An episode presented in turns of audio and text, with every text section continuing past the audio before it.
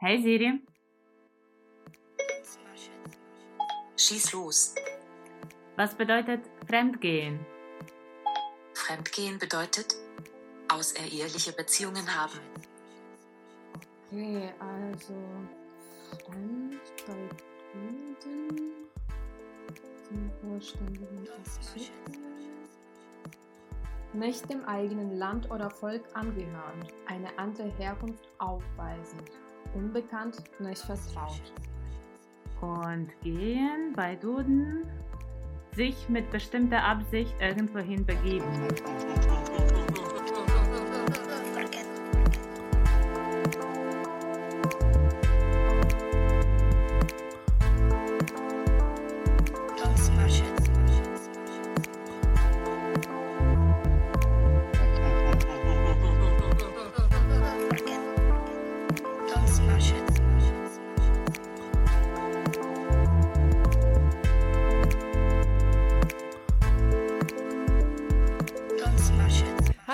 Sind Maria und Maria? zwei junge Ukrainerinnen, die in Deutschland leben, studieren und arbeiten. Und in diesem Podcast versuchen wir herauszufinden, wann sich Deutschland wie zu Hause und wann wie ein fremdes Land anfühlt.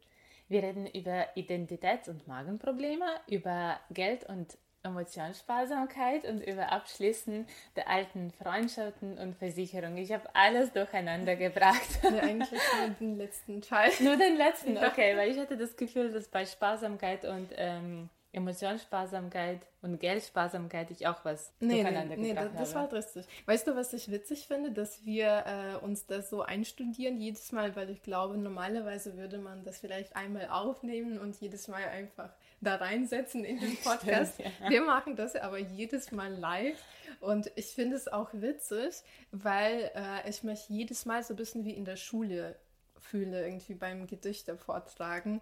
Weil jedes Mal vergessen wir irgendwas, aber diese Aufregung ist bei mir auf jeden Fall immer da.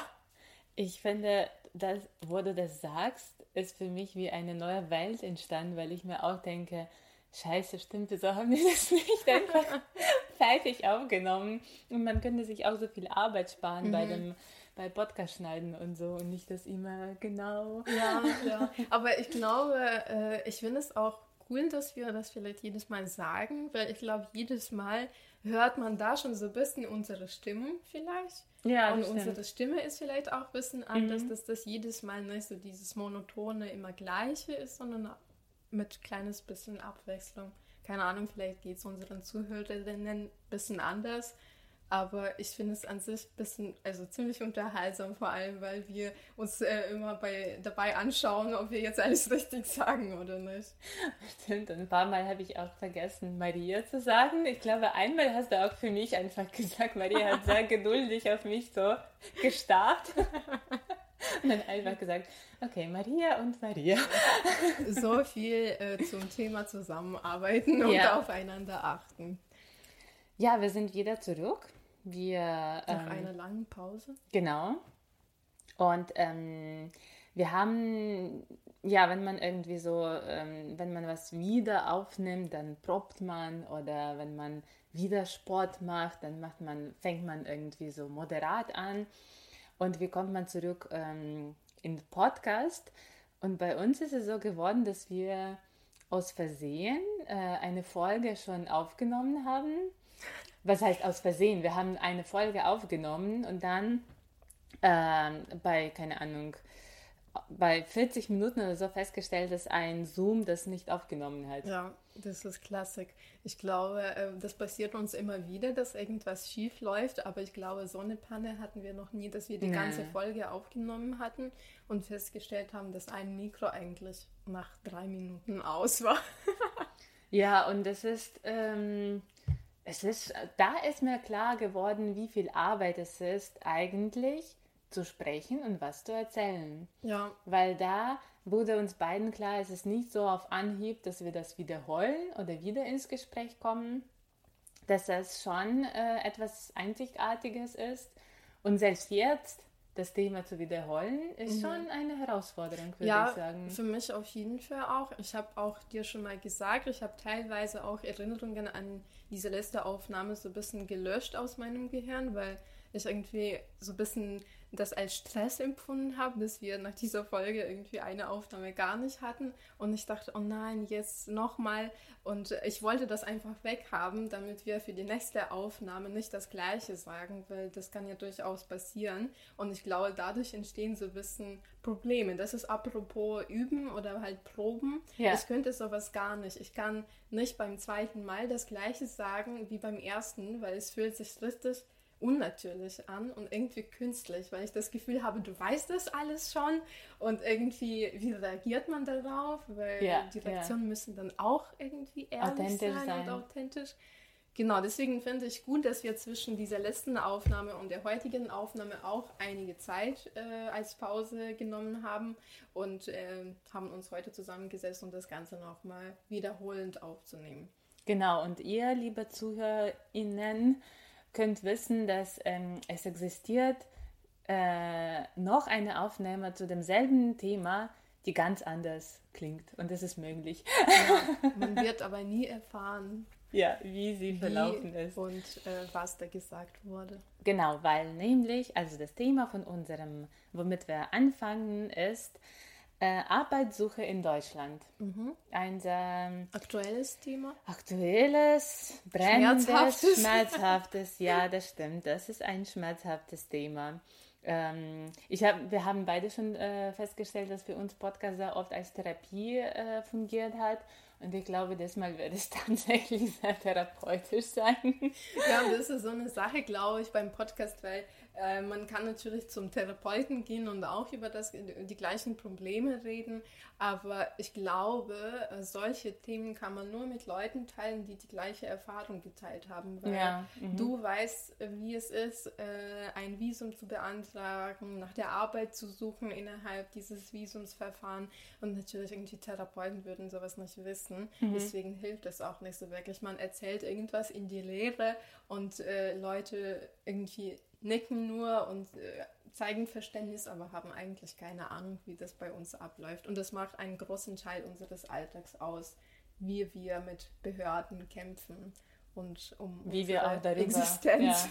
Und wie wir auch darüber anderen Menschen erzählen und immer wieder damit konfrontiert sind, dass man äh, so vieles erklären muss und soll und auch, dass man, ich mm, bin da ehrlich, dass man auch an manche Sachen erst erfährt, nachdem man schon ja. so lange in Deutschland gelebt hat. Ähm, dass die, also die Gesetzgebung ändert sich immer wieder und man muss immer wieder entdecken, was man noch nicht beachtet hat oder was man vielleicht falsch gemacht hat. Ja. Ähm, Wir können vielleicht gleich einfach zu einem sachlichen Punkt äh, ja. übergehen und ich würde vorschlagen, dass wir vielleicht ein bisschen unseren Zuhörern ihnen äh, schildern, wie das überhaupt läuft oder wie unser Stand der Dinge ist als Ausländerinnen in Deutschland. Äh, und dazu würde ich einfach, darf ich das erzählen? Ja. Äh, du kannst das immer ersetzen, äh, ergänzen, weil ich habe das äh, so kurz hinter mir, diese ganzen Verfahren. Mhm. Ähm, und ich habe das schon so oft Leuten erklärt, dass das raus muss nochmal das letzte Mal. ähm, es ist so, äh, dass wir als ähm, als Studenten nach Deutschland gekommen sind mit so einem Studentenvisum und nach dem ähm, Studium kriegt man normalerweise ein anderes Visum und zwar Visum für die Arbeitssuche und dieses Visum dauert 18 Monate. Und äh, innerhalb von dieser Zeit äh, sucht man nach den Jobs, die zum Abschluss passen. In unserem Fall war es Literatur und Medien, Literaturwissenschaft, mhm. so ein bisschen in die Richtung. Ähm, und wenn man nach diesen 18 Monaten keinen Job gefunden hat, äh, der zum Abschluss passt, das entscheidet übrigens sowohl die Ausländerbehörde als auch die Bundesagentur für Arbeit, ob man mit diesem Job äh, Visum äh, haben darf.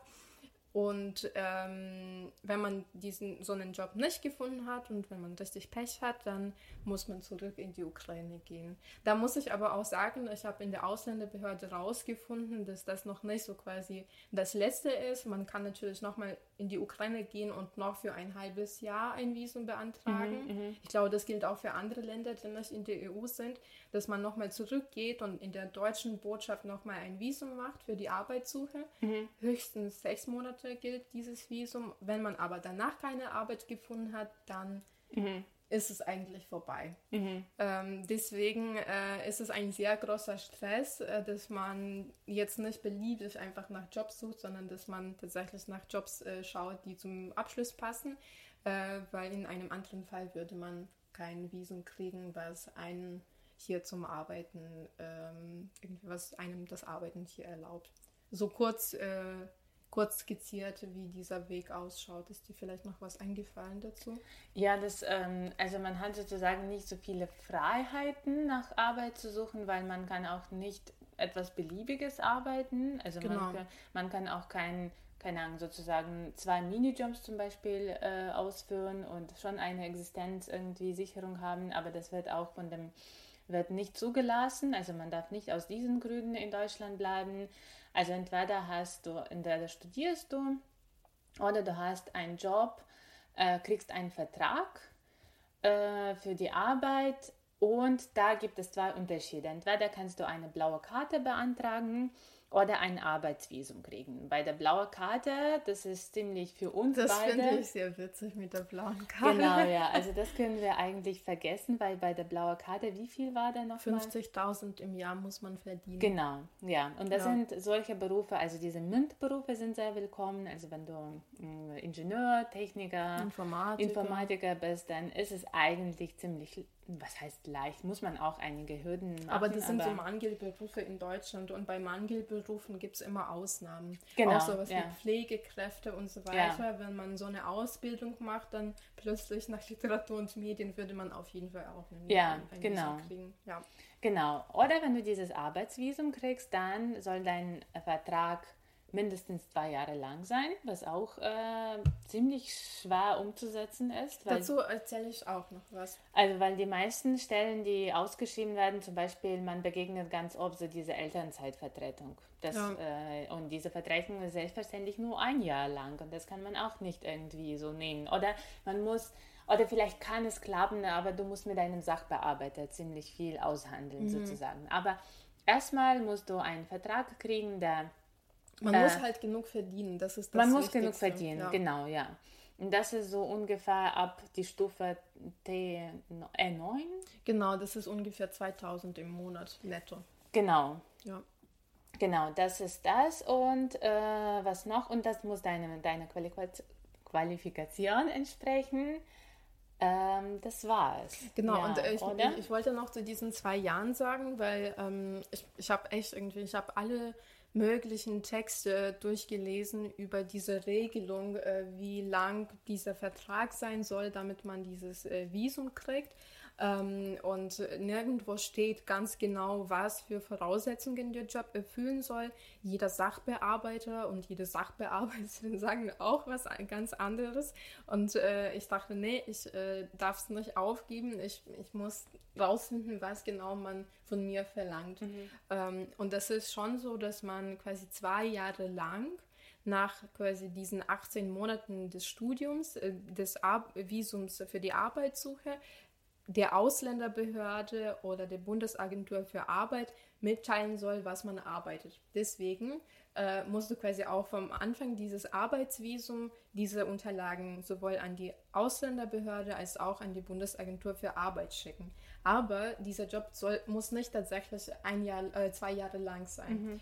Das heißt, du bräuchtest auf jeden Fall zwei Jahre Vollzeitbeschäftigung, um einen unbefristeten Aufenthaltstitel zu, ähm, zu beantragen. Aber es kann sein, dass dieser Job, dieser Vollzeitjob erstmal für ein Jahr befristet ist und dann kriegst du Visum für ein Jahr. Das ist ein Arbeitsvisum. Aber dieses Visum kannst du leicht verlängern, wenn du dann plötzlich einen anderen Job hast, der auch Vollzeit ist äh, und der diesen auch diesen Voraussetzungen entspricht. Äh, Masterabschluss, Bezahlung und dann kannst du das einfach leicht umstellen und dann kannst du noch, hast du für quasi den, das restliche Jahr einen anderen Job und insgesamt sind es aber zwei Jahre. Sowas geht's auch, aber das muss quasi richtig dann sofort anschließend sein und nicht so, dass man jetzt irgendwie sagt, ja okay, jetzt sitze ich sechs Monate da, ich weiß nicht, wie das läuft. Ich glaube, es ist auf jeden Fall ein bisschen leichter, sobald man dieses Arbeitsvisum gekriegt hat. Mhm. Weil ich glaube, dann kannst du zur Überbrückung irgendwie eine Fiktionsbescheinigung beantragen. Das sind mhm. jetzt Begriffe, die vielleicht für die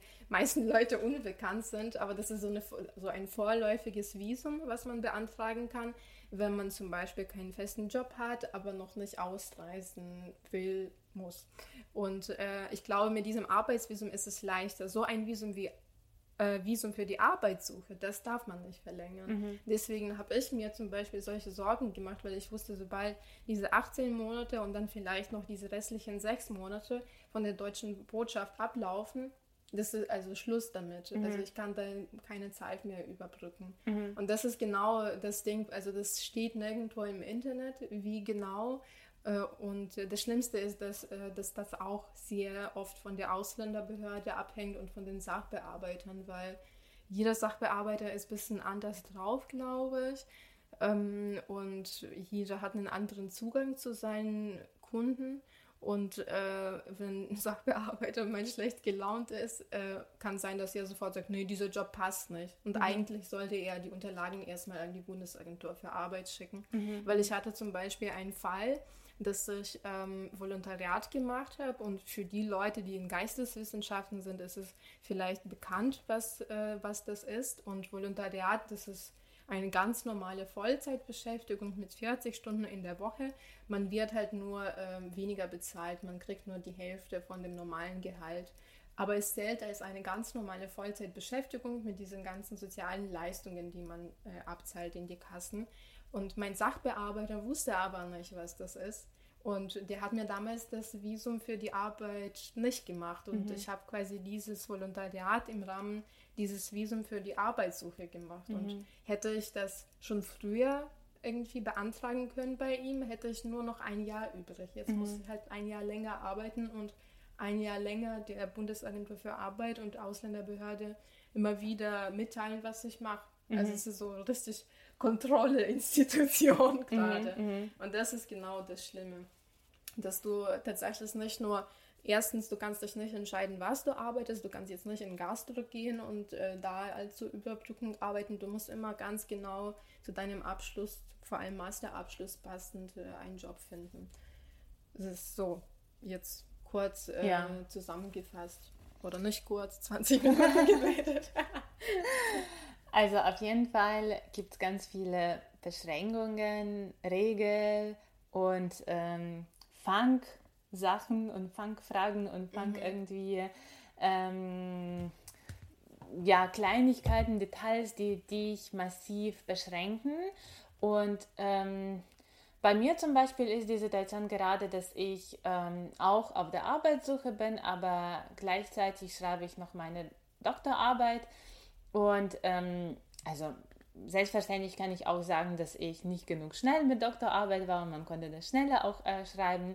Aber zum Beispiel bei mir ist so, dass ich auch so ein Studienvisum habe, obwohl ich schon seit langem nicht mehr studiere. Mhm. Aber das war für mich irgendwann so die einzige Möglichkeit, irgendwie in Deutschland zu bleiben.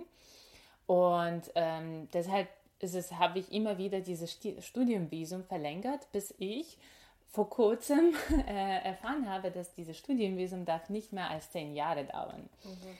Und das ist auch so eine Fangsache, weil du hast eigentlich habe ich ich habe eine Förderung und ich habe einen Grund in Deutschland zu bleiben, weil ich das schreibe, die auch irgendwie äh, unterstützt und gefördert wird. Aber es gibt keine, also es ist vielleicht nicht über Ar zur Arbeitssuche, aber es gibt bis jetzt hat meine Sachbearbeiterin für mich keine keine Lösung sozusagen vorgeschlagen. Und das ist so, und da muss man auch so schauen, okay, ähm, ob sie flexibel genug ist oder so.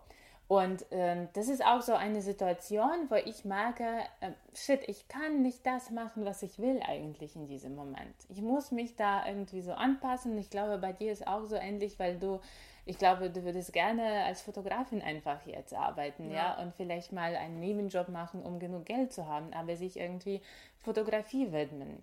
Aber das, das geht ist, nicht. Das geht nicht, ja. Und ich glaube, das ist oft in Geisteswissenschaften so, dass man leider nicht diese Muße hat, nicht diese Zeit hat, um irgendwie so ein bisschen zu schauen, was man machen will oder mehrere Sachen auf einmal machen und womit ich auch konfrontiert bin, dass ganz viele Menschen hier, auch vor allem auch von Ausländern, habe ich sowas gehört, dass ja, warum hast du dann nicht Ausbildung zu, keine Ahnung, warum hast du nicht Wirtschaft studiert mhm. oder warum hast du nicht Informatik studiert?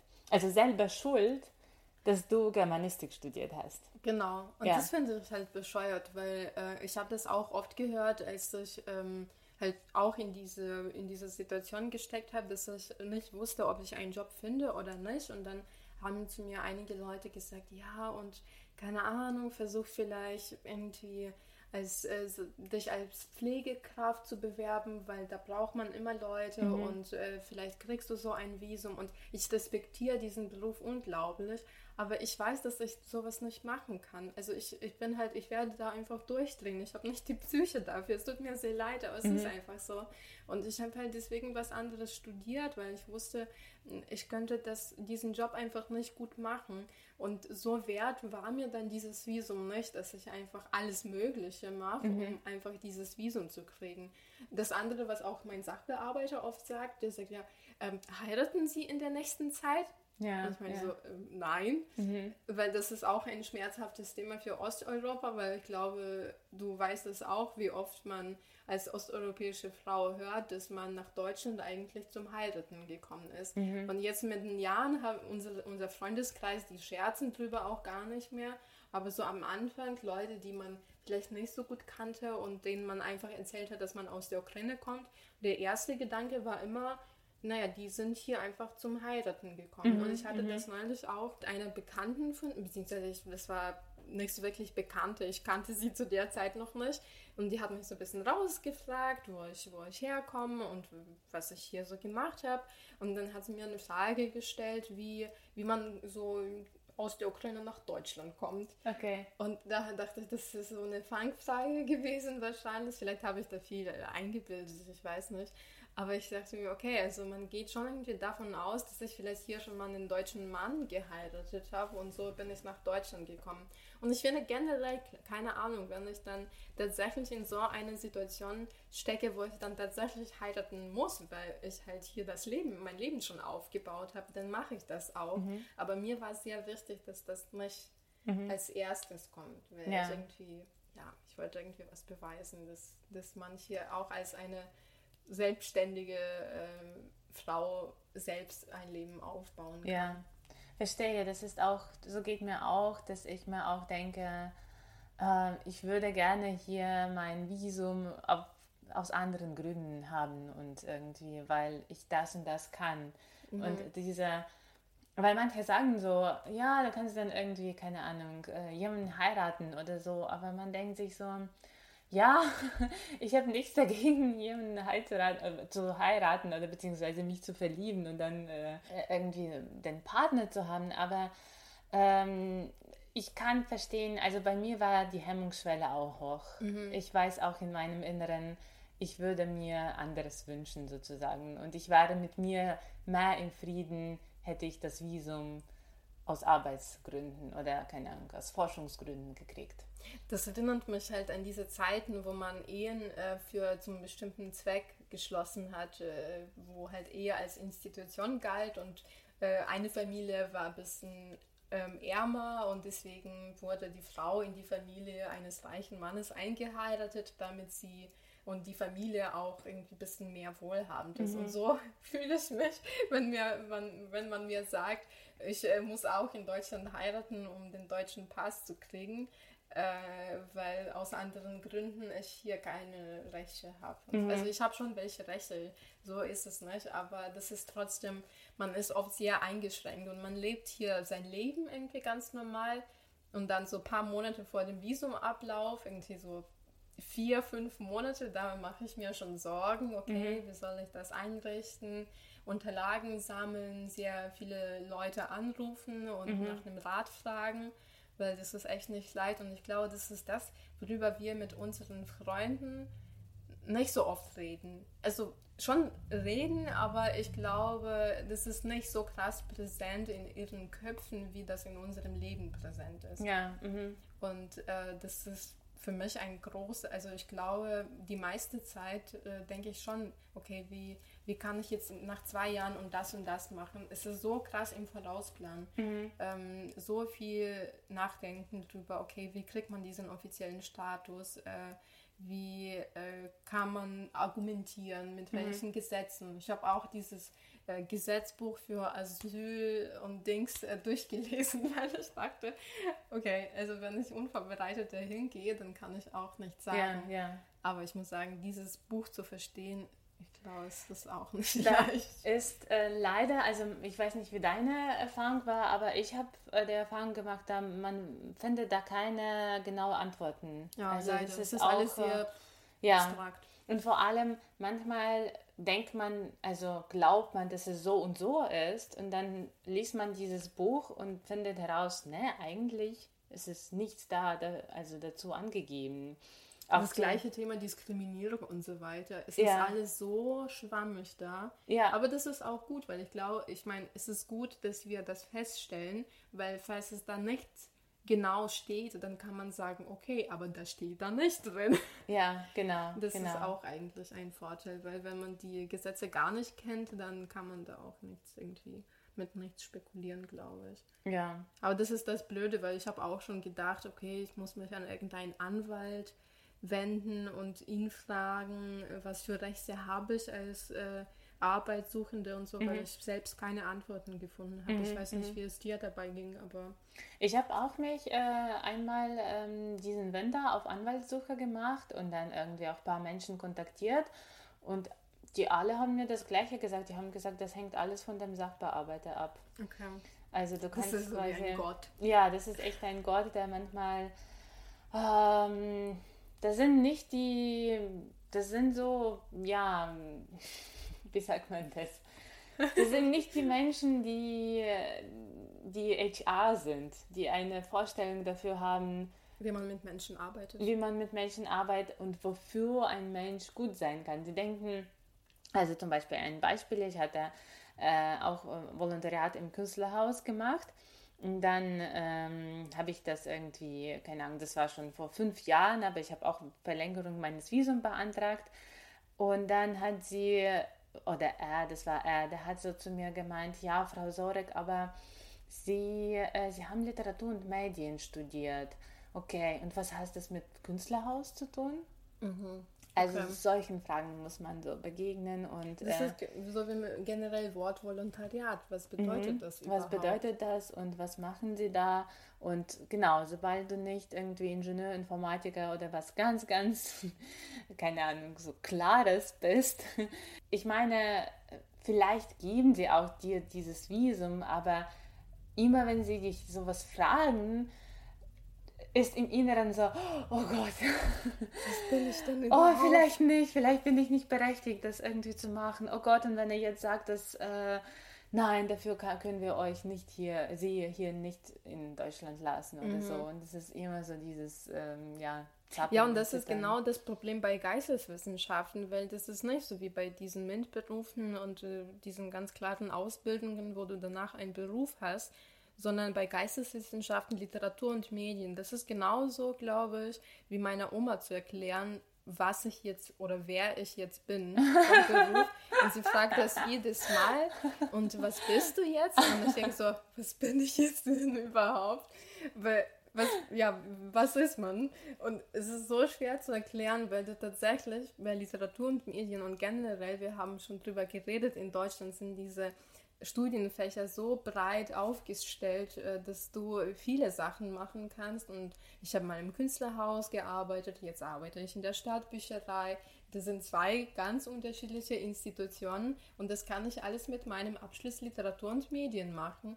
Und man muss natürlich irgendwie Bezug zu diesem Studium finden, wo es um Literatur geht oder Medienwissenschaft, Filmwissenschaft, Theater, Rundfunk. Also sind, man kann diese Liste immer weiter fortsetzen. Aber wir wissen das, weil wir das studiert haben und uns wurde im Studium immer das erzählt, was wir alles machen können.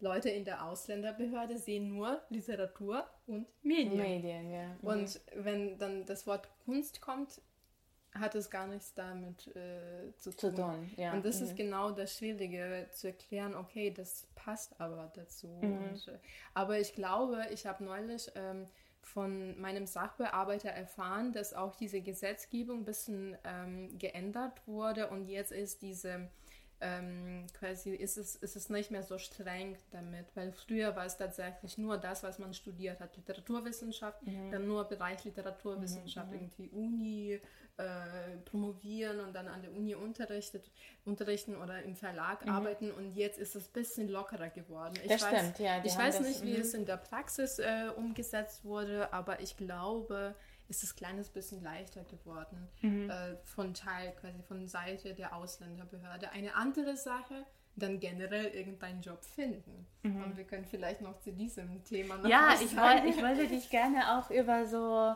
äh, jetzt haben wir über ja, Gesetzliches gesprochen und ich wollte dich auch gerne so fragen, wie die Arbeitssuche verlaufen ist.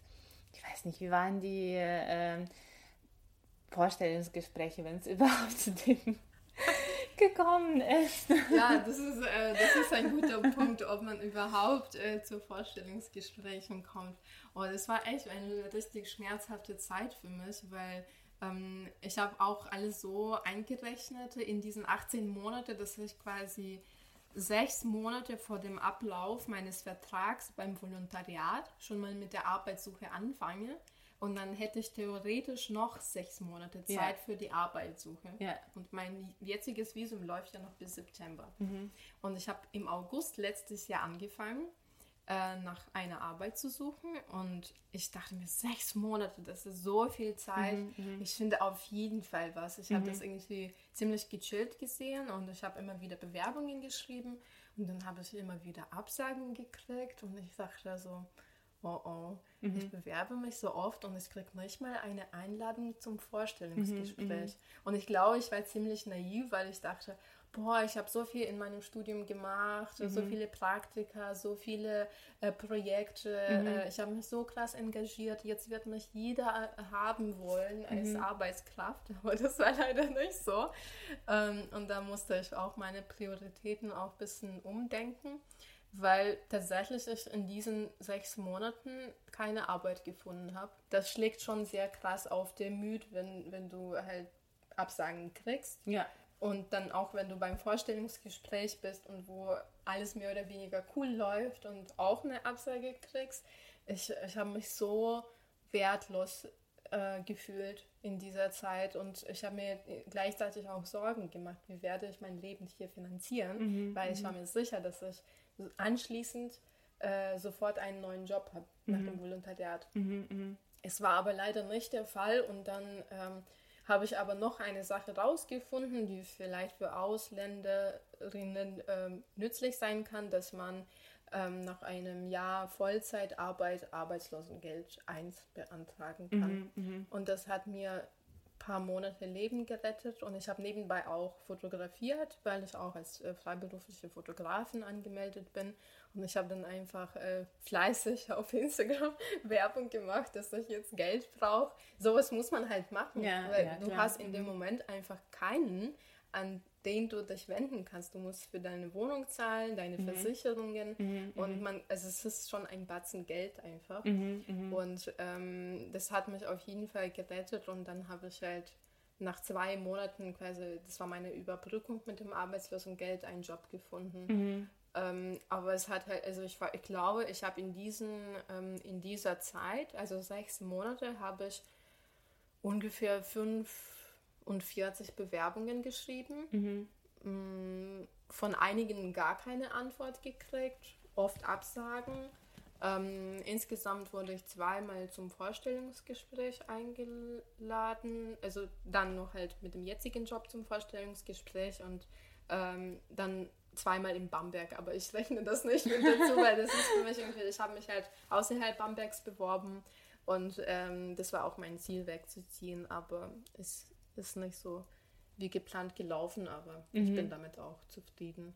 Wie wir schon gesagt haben, wir können uns einige Sachen nicht aussuchen. Ähm, wie war das aber, wenn du zum Beispiel so Stellenausschreibungen gelesen hast? Ähm, ist, ist man als Ausländerin da irgendwie so sensibilisiert für manche Formulierungen, die da vorkommen oder äh, wo man sich irgendwie denkt, hm, jetzt muss ich was beweisen oder das sowieso immer. Jetzt muss ich was, jetzt muss ich was zusätzlich wahrscheinlich erklären, wenn ich mich als Ausländerin, nicht mhm. Muttersprachlerin da bewerbe. Ich meine, auch vor allem im Bereich Geisteswissenschaft. Ja, das ist alles mit der hat alles mit der Sprache zu tun. Das, daran habe ich immer gedacht, dass, irgendwie, dass das ein Problem sein wird, weil ich habe mich oft äh, für Bereich Presse- und Öffentlichkeitsarbeit beworben ja. und da musste viel schreiben. Mhm. Und ich dachte so, klar kriegt irgendeine Deutsche diese Stelle, weil ich mache sowieso mal ab und zu Fehler ähm, und ähm, ich versuche zwar immer auf meine Texte zu achten und ich lese die zehnmal, bevor ich die abschicke, aber klar, es kann, kann eine Kleinigkeit passieren mit einem Artikel oder so. Mhm. Aber keine Ahnung. Also ich finde, das ist vielleicht nicht so wichtig, aber die Arbeitgeber sehen das natürlich anders. Ähm, und da wusste ich natürlich, dass das nicht so leicht ist, einen Job zu kriegen, dass die Konkurrenz einfach viel zu groß ist. Bei Geisteswissenschaften, dass nicht mal alle Deutsche kriegen da mhm. eine gute Stelle, das ist auch klar. Aber ähm, bei Stellenausschreibungen ist es auf jeden Fall immer sehr klug jetzt geschrieben, ähm, weil früher hat man geschrieben Deutsch auf der Muttersprachlerniveau, glaube ich, oder Muttersprachenniveau, ich weiß nicht mehr so genau. Und mittlerweile darf man das nicht, weil das bedeutet Diskriminierung. Mhm. Und man schreibt jetzt äh, Deutsch perfekte irgendwie, deutsche äh, genau, ja. perfekte mhm. deutsche Kenntnisse oder C1, C2 oder äh, irgendwie so ungefähr vergleichsweise mhm. wie Muttersprachlerniveau. Ähm, und ähm, das darf man jetzt. Und mit dazu schreiben sie auch, dass Leute mit Migrationshintergrund sind willkommen. Also wenn man Stellenausschreibungen liest, das sind nur äh, diese ganzen äh, LGBT ähm, äh, Migrationsleute, äh, nur die willkommen, aber ob die Leute tatsächlich in der Tat, also in der Tat diese Jobs kriegen, ja. Ich wollte dich auch da, äh, da fragen, wie stehst du zu diesem Satz, weil ich kann sagen, dass am Anfang fand ich das immer so ermutigend, diesen Satz. Ich und dachte auch mir, ermutigend. Oh, dann kann ich so gut in irgendwie in äh, Profil dieses Betriebs äh, passen. Aber dann langsam habe ich verstanden, okay, die äh, machen einfach Ctrl-C, Ctrl-V, diese Klausel und das war's. Weil Aber ich glaube, die müssen sollen. das, äh, die, die Arbeitgeber müssen das machen, weil es ist, glaube ich, sogar strafbar, wenn man diesen Satz nicht Eben, äh, genau, reintut. Genau, genau. Und das macht man schon, was ich in dem Fall mache wenn ich die Stelle Ausschreibung durchgelesen habe, gehe ich auf die Webseite von der Institution und schaue mir das Team an mhm. und schaue, wie viele äh, deutsche Namen und wie viele ausländische, ausländische Namen, Namen, da ja. drin sind. Und das sind meistens deutsche Namen. Mhm. Und ich, ich, ich verstehe das alles, aber es ist halt nur, wenn man tatsächlich einfach in, in unter so einem Zeitdruck steht und äh, sich die eigene Existenz jedes Mal erkämpfen muss, ist es sehr frustrierend zu sehen, dass man doch nicht so willkommen ist, dass, dass an einem gezweifelt wird, äh, weil ich wusste, okay, ich bin sehr gut qualifiziert, ich mhm. kann viele Sachen richtig gut, aber wenn man Stellenausschreibungen durchliest, wenn man Bewerbungen schreibt und Absagen kriegt, denkt man genau das Gegenteil. Ja, ja. Und mhm. das ist, ja, das ist genau das Schlimme, weil ähm, eigentlich dieser Job, das ist immer wieder dieses Beweisen und dieser Job beziehungsweise die Zusage soll dir beweisen, dass du dann doch gut genug bist. Mhm, mh. Und ja.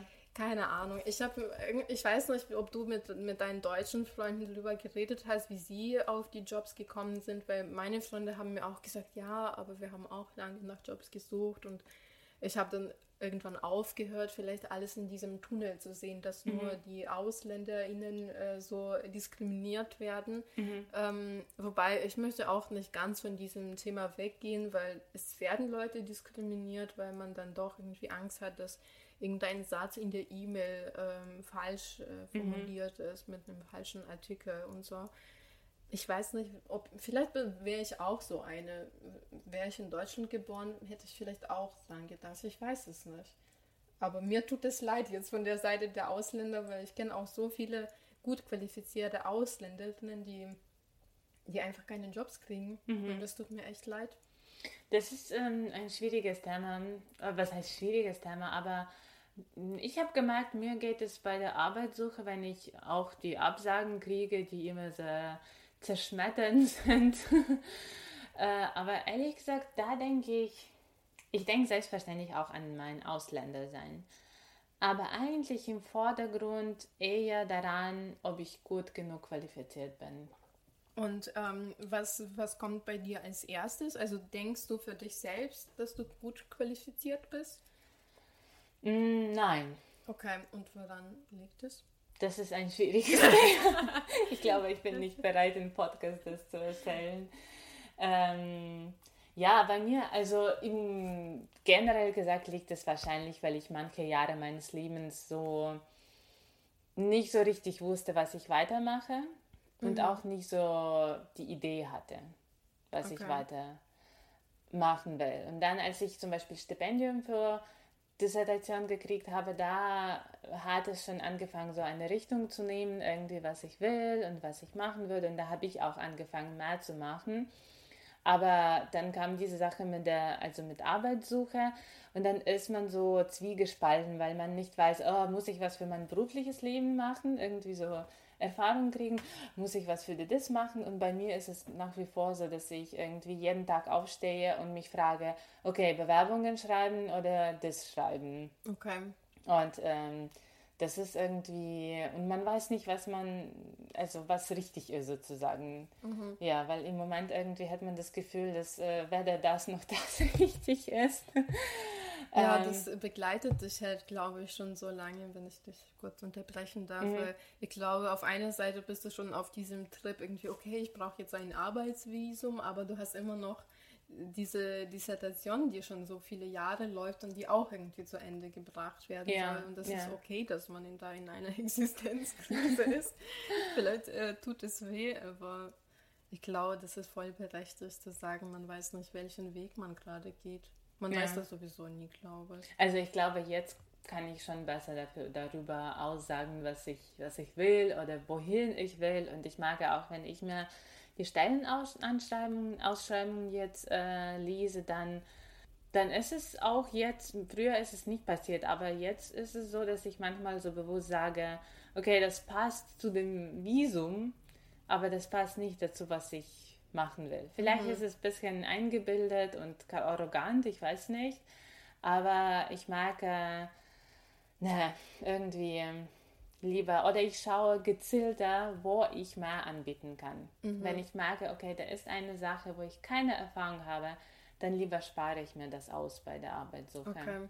Ich habe tatsächlich genau das Gegenteil gemacht, weil ich habe mich überall beworben, mhm. weil ich war auch so, dass ich äh, dadurch, dass ich tatsächlich unter Druck stand und wusste, okay, ich brauche irgendeinen Job, äh, dann am Ende, dass ich mich einfach überall beworben habe, aber halt in dem Bereich, der schon irgendwie zu meinen Interessen passt.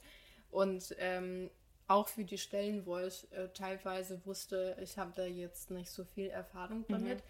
Aber da haben mich auch meine deutschen Freunde und Freundinnen beraten und die meinten, die machen das auch so, weil die Stellenausschreibungen ist immer auf 100 gedreht mhm. und es mhm. gibt einfach diese Menschen oft nicht, die mhm, äh, mhm. genau äh, hundertprozentig dieser Stellenausschreibung entsprechen. Deswegen muss man einfach schreiben, was man kann, was man, was man irgendwie bereit ist zu lernen und äh, vielleicht klappt es, ähm, vielleicht klappt es nicht. Also in vielen Fällen klappt es auch nicht, mhm. weil ich hatte auch einen Vorstell... Ich habe gelogen. Ich hatte, ähm, ich hatte drei Vorstellungsgespräche. Zwei mhm. in Berlin und einmal in Leipzig mhm. außerhalb. Und bei einer Stelle, die, ähm, also auch wenn man irgendwie gutes Gefühl hatte und äh, weiß, okay, also es ist, es lief gut und man hat vielleicht in einem Punkt nicht so äh, viel Erfahrung, aber irgendwie hätte ich kein Problem damit, das schnell zu lernen, weil mhm. ich lerne eigentlich ziemlich schnell, aber dann kriegt man doch eine Absage. Mhm. Aber ich mhm. finde es gut, dass man doch irgendwie eingeladen wird, weil ich glaube, das zeigt dann, dass dann doch irgendwie nicht alle Leute, die mhm. diese ganzen Punkte erfüllen, mhm. so. Interessant, was du sagst, weil ich hatte von der Arbeitssuche in Deutschland äh, den Eindruck, dass hier nicht nach deinen Soft Skills eingestellt wird, weil ich glaube, was so Lernfähigkeit, Flexibilität, Kommunikationsfähigkeit, da bin ich mir 100% sicher an mir. Und ich habe das für mich und für andere schon mehrmals bewiesen, ich kann das. Ich habe das Gefühl, dass die Deutschen manchmal wirklich so ganz akribisch irgendwie schauen, wie der Sachbearbeitet irgendwie. Ah, Literatur, Kunst, okay, passt nicht zusammen Mhm. irgendwie. Und, Kann äh, natürlich auch sein. ja, also man weiß das nie Das irgendwie, wie das natürlich auch. abläuft, ja. Aber ich habe das, ich hatte das Gefühl, okay, vielleicht in der Ukraine ist es oder auch im Re Rest der Welt schaut man so, wie ist die Person so drauf irgendwie. Man, man kann so das Gefühl kriegen, wie schnell sie lernen kann, weil jede neue Arbeit ist Lernen irgendwie, egal Ja, wie viel Erfahrung du mitbringst. Aber bei Deutschen habe ich manchmal das Gefühl, dass, okay, wir suchen jemanden, der irgendwie, keine Ahnung, Kunstgeschichte des 18. Jahrhunderts studiert hat und Passt. dann passt. Ja, genau. Und wenn du das 19. studiert hast, dann Passt nicht. passt nicht. Ja, ich glaube, also dieses Thema ist schon sehr spezifisch. Äh, Wenn ich sowas lesen würde, dass ich irgendwie Geschichte. Ja, das ist jetzt übertrieben einfach Aber als das gibt's auch. Das ja. gibt's auch. Also Das man muss schon ja, sagen, mhm. solche Stellenausschreibungen gibt es auch. Da weiß ich, okay, da bin ich sofort raus. Aber es gibt einige Stellen, wo ich mir denke, okay, ich probiere das Ja, mal. Ich habe zwar jetzt vielleicht nicht so viel Erfahrung in diesem Bereich, aber ich habe in einem anderen Bereich sehr viel und alles andere kann ich dazu lernen. Mhm. Und ich glaube, wie du sagst, ist es vielleicht oft äh, nicht so gut, dass man auf diese Soft Skills nicht arbeitet, weil es gibt Leute, die frisch irgendwo reinkommen und ganz schnell alles so aufsaugen und äh, dann vielleicht mit frischen Augen einige Sachen besser machen als, ähm, oder beste, äh, einige Sachen besser betrachten als die Leute, die schon länger im Team sind. Aber das ja, also das wird oft nicht beachtet. Das trifft man eher in so jüngeren Firmen, glaube ich. Ja, Start-up und so. Start-up Genau. und halt Leute, die selbst was aufgebaut haben, wo die gemerkt haben, weil ich bin auch so eine Person, die einfach macht. Mhm. Äh, Das ist ja genauso wie mit unserem Podcast. Wir Ja. haben uns auch alles selbst beigebracht, weil wir Podcast machen wollen, wollten und wir haben uns nicht jetzt hingesetzt und erstmal Probleme aufgeschrieben, wieso wir Podcast nicht aufnehmen können, Ja. weil wir keine Mhm. Erfahrung haben, wir hatten keine Mikros, wir hatten nichts, sondern wir haben uns hingesetzt und haben einen Podcast aufgenommen. Mhm. Und so habe ich das meiste auch gelernt in vielen Bereichen meines Lebens. Und das hat mich viel weitergebracht als vieles, was einfach auf dem Papier stand. Ja, Und das ist genau das Problem, dass in Deutschland Papier dann doch mehr zählt. mehr erzählt, ja, das stimmt. Das stimmt. Das ja. kann man auch mit der Ukraine vergleichen, mit äh, Informatik und Programmieren. Äh, es gibt so viele Programmierer in der Ukraine, die jetzt nicht unbedingt Studium Programmieren absolviert haben. Leute haben sich irgendwie für ein Jahr hingesetzt und haben äh, Kurse gemacht, selbstständig was gelernt und dann gehst du zum Vorstellungsgespräch, du kriegst eine Aufgabe, du versuchst diese Aufgabe zu lösen und wenn du das kannst, dann kriegst du einen Job. Und dann ist es egal, ob du jetzt Programmieren studiert hast oder nicht. Es ist klar, also mit Informatik ist es immer scheiße, weil irgendwie da ist es vielleicht leichter sofort zu zeigen, ob du was kannst. Mit Geisteswissenschaften geht es oft äh, nicht so leicht, aber ich finde es trotzdem ein bisschen schade, dass, dass diese Bühne für uns noch nicht eröffnet wird, ein bisschen mehr zeigen, was man, was man kann. ja. Kannst du vielleicht noch zum Schluss sagen, ob du jetzt in diesen Jahren nach dem Studium, Promotion für dich irgendeine Struktur rausgefunden hast? Oder gibt es Sachen, wo du denkst, das wäre für die Arbeitssuche jetzt wichtig gewesen und das hast du vielleicht nicht beachtet? Oder das hättest du lieber lassen sollen? Mhm, mhm, mhm. Ähm, naja, das ist eigentlich die, ich glaube, das kann man in jedem Land so sagen. Man muss einfach von Anfang an darauf achten, was du machst, auch bei Praktikas, bei jedem, bei jedem Nebenjob eigentlich, dass es alles in eine Richtung geht. Eigentlich bei mir ist es auch so, weil ich immer in Richtung Kommunikation und Kultur also gearbeitet habe. Es, auch unter meinen Nebenjobs gibt es keinen, das irgendwie so total irgendwie aussticht oder was ganz anderes ist. Ich habe auch nie irgendwie nur, keine Ahnung, beim Verkauf zum Beispiel als Kassiererin gearbeitet oder so. Es war immer so mit Präsentation und Kommunikation verbunden. Wenn, also wenn, wenn man Promotion anfängt, dann glaube ich, musste auch die Gesetzgebung in äh, Deutschland sich ändern und ähm, dass man ein Visum für Promotion und ein Visum für Studium unterscheidet. Weil das ist irgendwie, das ist einfach ein Witz, dass es gleichgestellt wird. Okay. Weil zum Beispiel, okay, du machst zum Beispiel, du hast zehn, zehn Jahre für dein Studium, du hast Masterstudium, das zum Beispiel drei Jahre dauern wird oder so. Und ein, eine Dissertation dauert zwischen, also im, wie heißt das, im durchschnittlich sechs bis sieben Jahre. Und jetzt gibt es Menschen, die das zehn Jahre gemacht haben oder Ja. so. Und ähm, da muss eine Regelung irgendwie kommen oder so. Ähm, ich glaube, ich hätte nach meinem Studium, mir ist auch klar, klar ist, dass ich nach meinem Studium, nach meinem Volontariat in eineinhalb Jahren eine Arbeit hätte ich nicht gefunden, glaube ich. Also das ist schon, Ja, ein bisschen utopisch irgendwie. genau. Da muss man, ich weiß nicht, vielleicht hätte man wirklich nach, dem, nach diesem Studium nochmal was anderes studiert, nochmal eine Ausbildung oder so. Ja, das habe ich auf jeden Fall auch gedacht, dass ich vielleicht dann doch was Praktisches machen soll mit einer Ausbildung. Oder mh, was ich für mich festgestellt habe, dass ich auch so, ich habe auch oft so Praktika gemacht, die tatsächlich zu meinem Studium passen und ich dachte, ja, das ist so toll, dass ich schon so viel gemacht habe, aber ähm, für die Stellen zählt dann auch oft die Erfahrung in Vollzeit. Und das waren oft halt Nebenjobs, ähm, die befristet waren für ein paar Monate. Und da dachte ich, hm, scheiße, ich habe auch bei so vielen Projekten und Initiativen ehrenamtlich mitgearbeitet und so viel Zeit da rein investiert. Und ich bereue das natürlich nicht. Das war auch gute Erfahrung und schöne Erfahrung.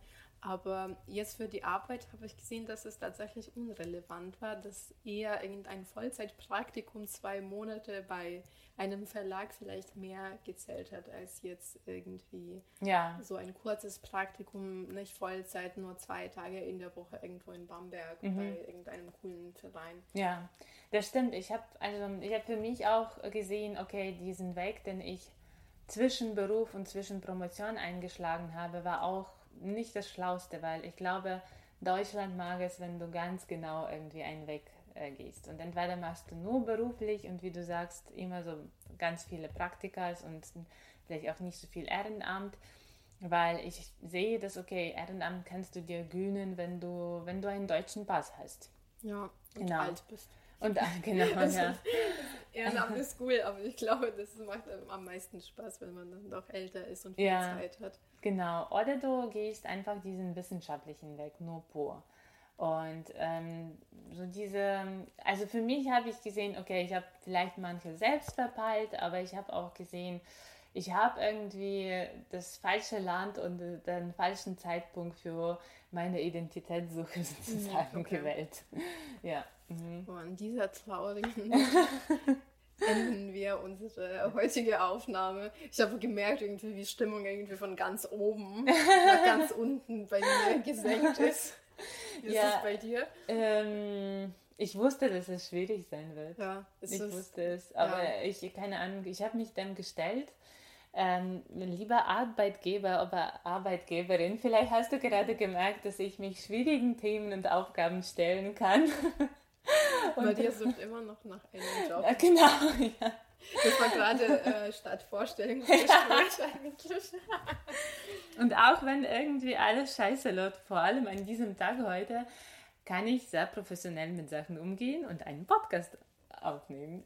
äh, ja, so viel dazu. Ähm, zusätzlich könnt ihr uns noch auf Instagram, Facebook, Spotify, Soundcloud und Apple Podcasts folgen und ähm, auf Social Media unsere Inhalte anschauen, liken und kommentieren und auf Spotify und anderen Plattformen einfach fleißig unsere neuen und aber auch alten Folgen anhören. Und Genau. wir verabschieden uns dann bis zum nächsten Mal. Ja, und nächstes Mal wird ein bisschen fröhlicher, versprochen. Ja, ja. Okay, dann bis dahin. Ciao. Tschüss.